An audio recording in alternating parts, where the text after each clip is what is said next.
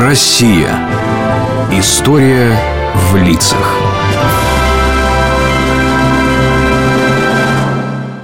Ммм, дедуля, спасибо за завтрак. Яичница просто гениальная. Это самая обычная яичница. А на обед сварю твой любимый борщ. Борщ?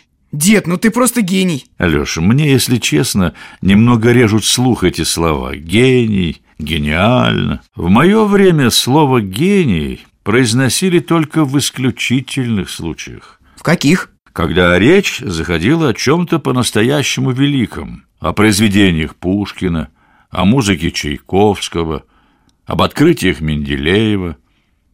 Мы гордились нашей культурой, поэтому и бережно относились к слову «гений». А сегодня готовы назвать гениальным все подряд. Вот это и, Алеша, как в поговорке, путаешь божий дар с яичницей. Может, я просто не совсем понимаю, что такое гениальность? Может быть. А как тут поймешь? Гении, они все жили очень давно. Почему? Я, например, видел своими глазами живого гения. Это кого? Я видел Дмитрия Шостаковича. 1919 второй год революции, голодный, холодный, тифозный. Страна в кровавых боях. В Петроградской консерватории не топят. Стены, портреты, инструменты покрыты слоем иния. Студенты на занятиях сидят в шубах и пальто. Варежки и рукавицы снимают только для того, чтобы коснуться пальцами ледяных клавиш. У ректора консерватории, композитора Глазунова, однажды происходит такой разговор с писателем Горьким. Алексей Максимович, непременно нужны паёк и повышенная стипендия для одного ученика.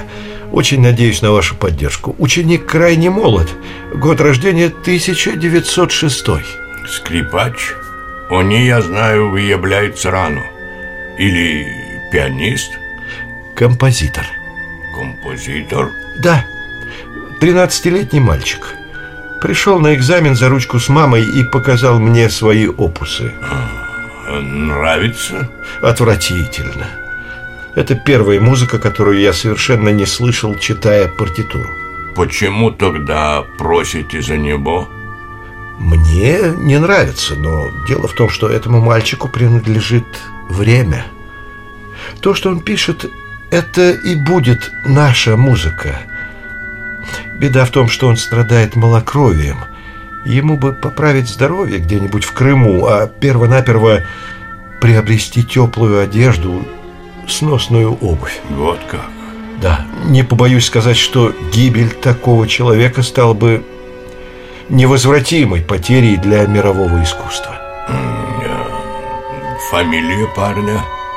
Шостакович.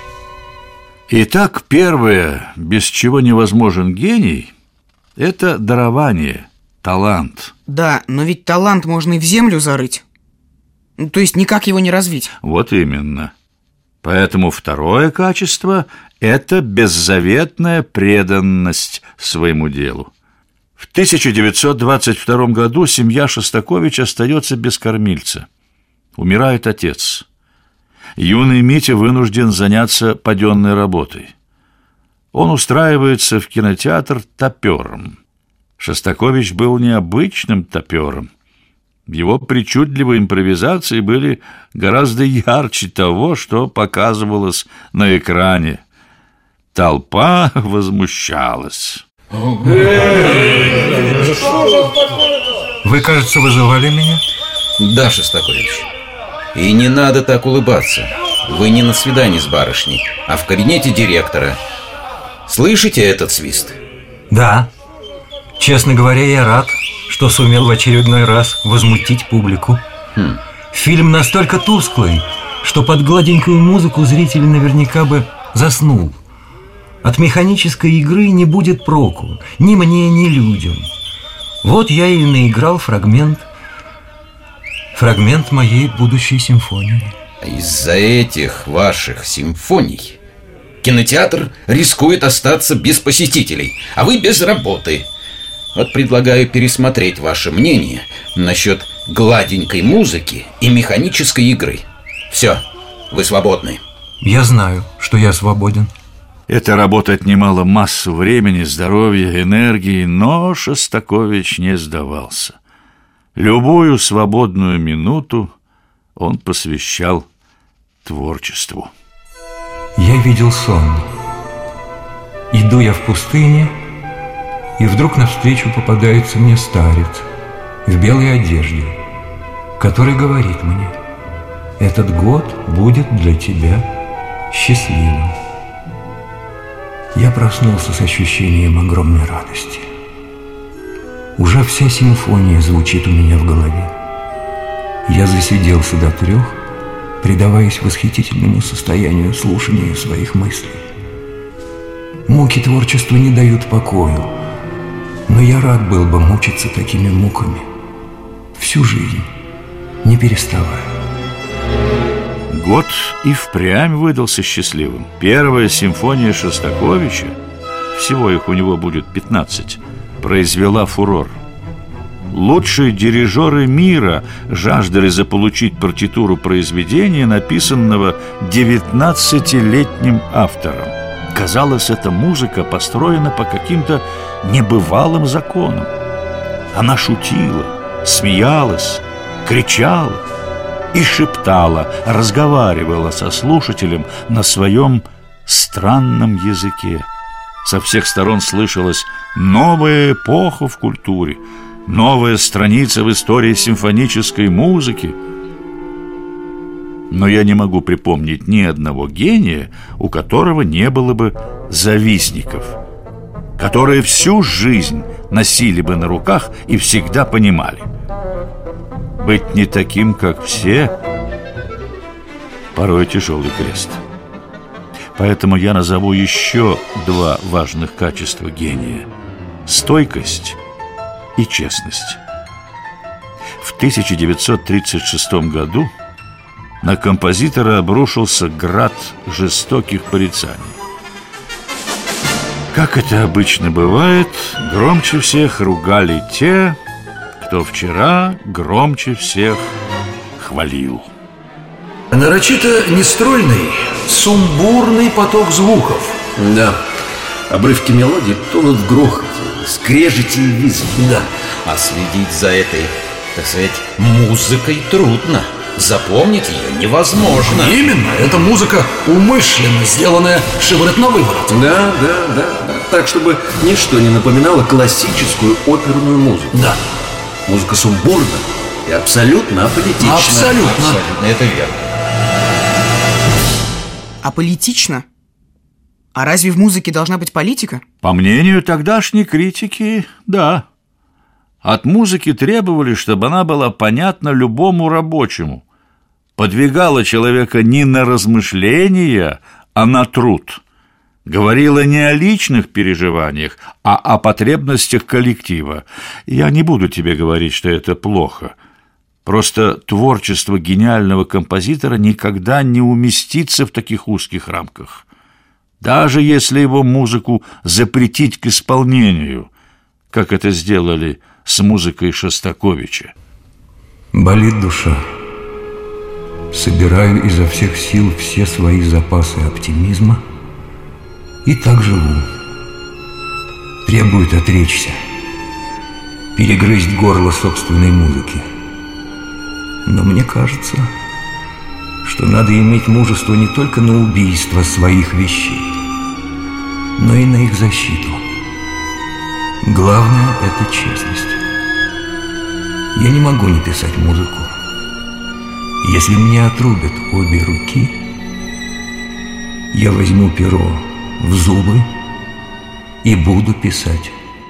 Известный американский пианист Ван Клиберн однажды сказал, что все творчество Шостаковича – это символ победы добра над злом. Это действительно так. Вспомним также слова Пушкина, вложенные им в уста великого Моцарта. «Гений и злодейство – две вещи несовместные. И это тоже правда. а потому еще одна черта истинного гения – служение добру. В 1941 году Шостакович обратился к радиослушателям из блокадного Ленинграда с такими словами. Час тому назад я закончил вторую часть своего нового симфонического произведения. Для чего я сообщаю об этом? Я сообщаю об этом для того, чтобы радиослушатели, которые слушают меня сейчас, знали, что жизнь нашего города идет нормально. Все мы сейчас несем свою боевую вахту. Дмитрий Дмитриевич говорил о седьмой симфонии, которая вошла в историю мировой музыки как ленинградская. Дирижер Карл Элиасберг принял решение исполнить эту могучую музыку в осажденном городе. В дни блокады множество музыкантов умерли от голода. В марте играть могли лишь 15 обессилевших музыкантов. В мае самолет доставил в Ленинград партитуру симфонии. Для восполнения численности оркестра недостающие музыканты были присланы с фронта. И вот 9 августа 1942 года на сцене Ленинградской филармонии появились 80 музыкантов оркестра. Военные с нашивками ранений, в бушлатах, в гимнастерках, в летной форме. Затем появился дирижер в безукоризненном фраке, белоснежной манишке, поднял дирижерскую палочку, и музыка возвестила миру о колоссальной моральной победе Ленинграда в этот день. Исполнение симфонии длилось 80 минут. Все это время орудия врага молчали. Наши артиллеристы получили приказ во что бы то ни стало подавлять огонь немецких орудий. Симфонию транслировали по радио, а также по громкоговорителям городской сети. Ее слышали не только ленинградцы, но и осаждавшие город немцы, которые считали Ленинград практически мертвым. Ну уж, наверное, после этой симфонии все поняли, что Шостакович гений, и никто уже больше его не ругал.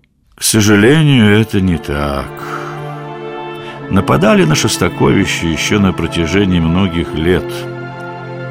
Но тут помогала еще одна черта гения – бескорыстность. Труд не за славу, не за почести. Труд по призванию. Он писал потому, что не мог не писать. Знаешь, дед, послушал я твой рассказ и думаю, что гениев напрасно называют сумасшедшими. Они только иногда кажутся такими. Да. На самом деле гений – это как раз-таки самый нормальный человек. Такой, каким он должен быть.